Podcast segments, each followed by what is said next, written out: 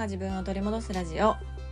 このラジオでは子育て真っ最中の私が子育てを通して自分を見つめ直す方法や母親として過ごす中での気づきや学びをシェアしていきます。こんにちは杉部です。私はですねあの普段パソコンでいろいろあの作業することが多くってで本当にね首とか肩とかがもう本当にもう凝りまくってるんですよね。で今日もねこう首痛いな肩痛いなしかも寒いなと思ってどうしようかなと思った時にパッと目に入ったのがあの大きなね小豆の回路が我が家にはあるんですね。でそれを電子レンジで温めて温かくして型にね今乗せてるんですけどめちゃくちゃ気持ちよくって本当に快適でねそうなんでこの冬もっと早いうちにこの回路の存在に気づかなかったんやと本当に思ってます。めちゃくちゃ気持ちいいです。そう。だからポッドキャストを撮るつもりじゃなかったんですけどこの気持ちよさを伝えたいと思って、はい、急遽ね収録しております。でこの小豆の回路っていうのは結構大きいんですよね。あの夏とか暑い時にね首からタオルをかけられるぐらいの大きさボディタオルっていうのかなと同じぐらいの大きさの回路でで末っ子を出産した産院であの販売されていた多分手作りのものなんですよね。であの末っ子をね出産した後の後陣痛っていうのがもう本当に本当に辛くってで後陣痛ってねあの出産を重ねるごとに痛くなるっていう風になんか聞いたんですけど確かに私も1人目の時って後陣痛ほとんどなかったんですけど2人目よりも3人目、うん、もう末っ子の時は本当にね陣痛よりも後陣痛の方がしんどいんじゃないかっていうぐらい本当になんかしんどくってそう。でもねどうすることもできないから痛み止め飲んだりとかしてたんですけど、うん、でもあの授乳もしてるしねこれなんか飲みまくるのどうなんやろうなとか思っていた時にこのね小豆の回路手作りの回路を見つけてそうそれをねあの看護師さんに温めてもらいながらずっと腰を温めたりお腹温めたりしてたんですね。そうだからなんか温めるって あのすごくなんというか、まあ、体にもいいんでしょうし、うん、気持ちもめちゃくちゃ良くなるなっていうのを 改めてね感じております。そうだから何回も何回もあの電子レンジで温めては腰に巻いたりお腹に巻いたり肩に乗せたりしながらパソコンしてるんですね。ということで、えー、今日のテーマなんですが今日のテーマは自分の喜ぶことというテーマでお話をしようと思います。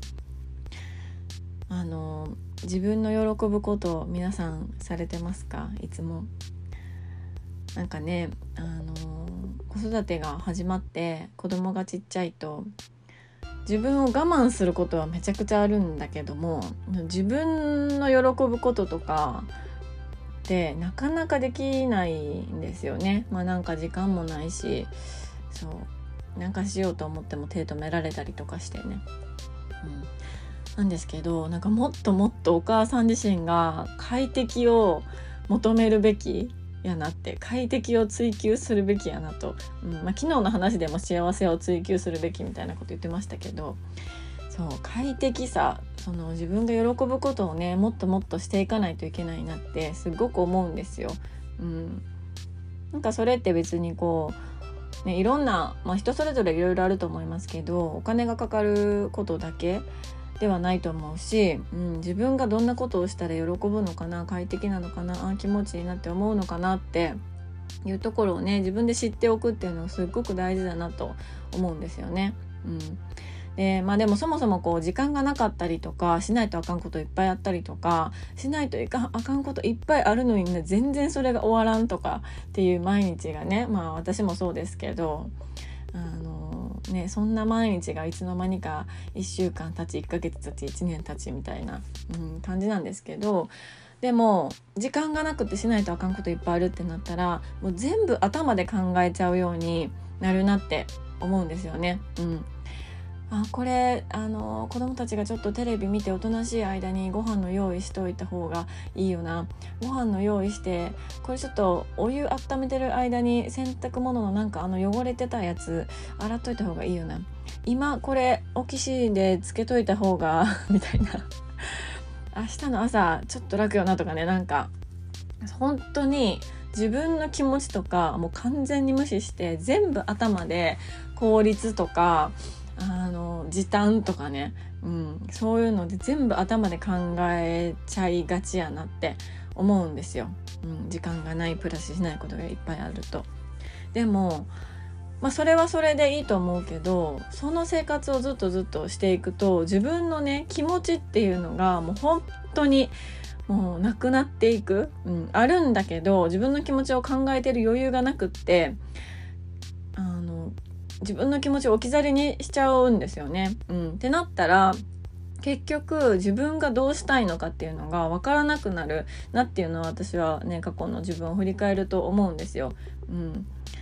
なんかこうお母さんとしての自分というか、まあ、妻としての自分とかねっていうのもあって、まあ、幼稚園ではこういう発言しない方がいいよなって頭で考えたり本当はこう思ってるけどこれを言わない方がいいよなってね頭で考えたりそうこの服着たいけどなんかちょっとめっちゃ派手かなとか 思ったりまあ私は結構服に関しては好きなように着たりしてますけど、うん、あまりにも頭で考える機会がすっごく多いからうん、もう自分の気持ちっていうのが置いてけぼりになってたなってすごく思うんですよね。うん、でも私は気持ちって本当にめちゃくちゃ大事だと思っていて気持ちがあの動かないと行動にはつながらないし気持ちがないと誰か他の人に寄り添ったりとか思いやることとか誰かの気持ちを想像することもできないしうん、あとは気持ちがなかったらあの AI と一緒だと思うんですよね、うん、その効率だけとか時短だけとか、うん。ね、そういうあのなんというかするべきことを終わらせるだけっていうのだったら別に人間じゃなくて AI と一緒ロボットと一緒だから、うん、だからねなんか気持ちって本当に大事自分も大事だしその子供たちにも大事にしてほしいなって思うんですよ。これからの時代を生きる子供たちにね。そう。そうだからなんか本当に気持ち大事だなって思うしあとはそのあまりにも自分の気持ちを無視し続けていると自分のその悲しいとか辛いとか苦しいとかっていう気持ちから出てるサインにもなかなか気づけなくなるなって思うんですよね。うん、で、まあ、私自身本当にそうだったんですけど結構ね自分を犠牲にして頑張ってしまったりとかこう無理してしまったりとか、まあ、それができちゃう人ってだなって自分で思ってるんですよ。うん、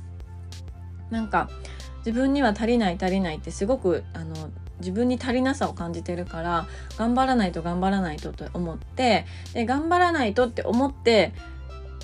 頑張れてしまうんですよね。無理できてしまう。今までそうだったんですけど、うん、で無理できてしまうからどこまで無理したらいいか分からなくって結局最終的に自分が倒れないと分からなかったりとか本当になんかあのー、もう救急車で運ばれるとかってそれぐらいまでいかないと気づけなかったりとかっていうことが、まあ、何度か私は過去に起こったんですよね。うん、だからそれまでにサインってきっといっぱい出てたはずなのにそのちっちゃなサインに私は気づけなくって、うん、自分のそのねあの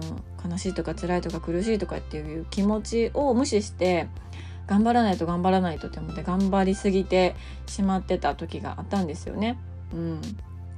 でもしこれがあの何々を達成したらもうそこで終わりだよとか、まあ、なんか受験とかだったらねあのここの大学に受かったら一旦受験は終わりだよとかこのプロジェクトが終わったら一旦終わりだよっていう感じで一旦完了して達成感を得ることができたらまたそこから改めてスタートできるかもしれないんだけどリセットして。でも子育てとか家事とかって本当にゴールもないし達成感もないからそう達成感ってないですよね本当にね。特に子育て。家事はまあなんかお皿なんか洗い終わったらね一旦達成みたいなのありますけどでもその間にいろいろねあのまあ、音読聞いてとか、なんかママこれ見てとか、これ何とか、チャンネル変えてとかね、いろんな ものが入ってくるから、全然達成感を得られなかったり、そのゴールがないから、あの、どこまでも続いていく。もう本当になんかエンドレスのマラソンをもうずっとずっと走らないといけない。どこに向かっていくのかもわからないのにっていう状態になると、やっぱり頑張れてしまう人って、あの、本当に、あの、しんどくなってしまう。うん、なって思うから、うん、だからねだからその気持ち自分の気持ちっていうのを大事に見つめてあげないといけないなって思うし気持ちから出るサインっていうのをちゃんとあの見つけてあげないといけないなと思うんですよね。うんただこのいやいや気持ちって何なんやとか、まあ、感覚って何なんやってもうすでになってしまっている人がまあ、いるのであれば私はこれは何かで見たんですけど本だったかなんかインスタだったかちょっと忘れたんですけどなんか冷たいとか寒いとかもう寒すぎて痛いとかそういうあの感覚っていうのも自分の気持ちをこう再確認できる手段なのかなって思うんですよね。うん、とかまああったかいお風呂に入ってはあったかい気持ちいいって思うこととか、まあ、これがね無理なんですけどね子供たちと一緒に入ってたらねお風呂に入って気持ちいいなって思ってる暇なんてなくってもう必死ですけどねあの子供洗って自分洗ってするのにねなんやったら自分も洗えてないかもしれない。まあ、私も私もなんかもうね長男長女一人で2人入れてる時なんてもうほとんど自分のこと洗ってなかったですもんね。もう本当に。水流してるだけって感じだったから、まあ、話それましたけど。そう。だからなんか今だったらうわめっちゃ寒いみたいな。感覚も寒いって私はすごい不快なんですよね。しかも寒くて痛かったりしたらほんまにもうなんかめちゃくちゃ腹立つぐらいあの 気持ちが何て言うのかな動心動かされるんですよ。まあ悪い意味で。うん。だからじゃあどうするか。痛く痛いぐらい寒い。もう寒くて腹立つ。じゃあどうするかっていうところが自分のね気持ちをこう見つめてそれに対して、まあ、どうしてあげるか。自分の喜ぶことじゃあ何だろうっていう風に考えれるかなって、うん、思うので。そんな感じでちょっと日常にね取り入れられるところから自分の気持ちっていうのを見つめてあげてほしいなってすごく思っております。はいまあ、そうこう話しているうちに型に乗っていた私の小豆の回路はですね冷え冷えになってきたので ちょっとまた電子レンジでチンしてこようかなと思うんですけどそうめっちゃおすすめですこの大きな小豆のあの回路きっとあのチャット作れる方はミシンができる方は中に小豆を入れてできるんじゃないかなと思うんですよね私はできないんですけど そうこの作り方とかもネットとかにいろいろ出てそうな気がしますね。うん、ということで、えー、今日のテーマは「自分の喜ぶこと」というテーマでお話をしました。えー、お母さんたちはね毎日忙しいかと思いますがその中でも自分の喜ぶことってね何だろうってちっちゃいことでもいいから毎日本当に一つでもいいから自分の喜ぶことを見つけてそれをねしてほしいなっていうふうに思っております。はい、えー、最後まで聞いていただきましてありがとうございます。えー、ご意見ご感想あなたのエピソードなどがありましたら LINE のね公式からぜひぜひメッセージをいただけたら嬉しいです。ね、3月にあのイベントを企画しておりましてそちらもねちょっと今あのコネコネしておりますので詳細が決まり次第こちらの LINE からお知らせをさせていただきます。えー、URL は概要欄に貼ってありますのでそちらからぜひご登録よろしくお願いいたしますでは今日も素敵な一日になることを願っております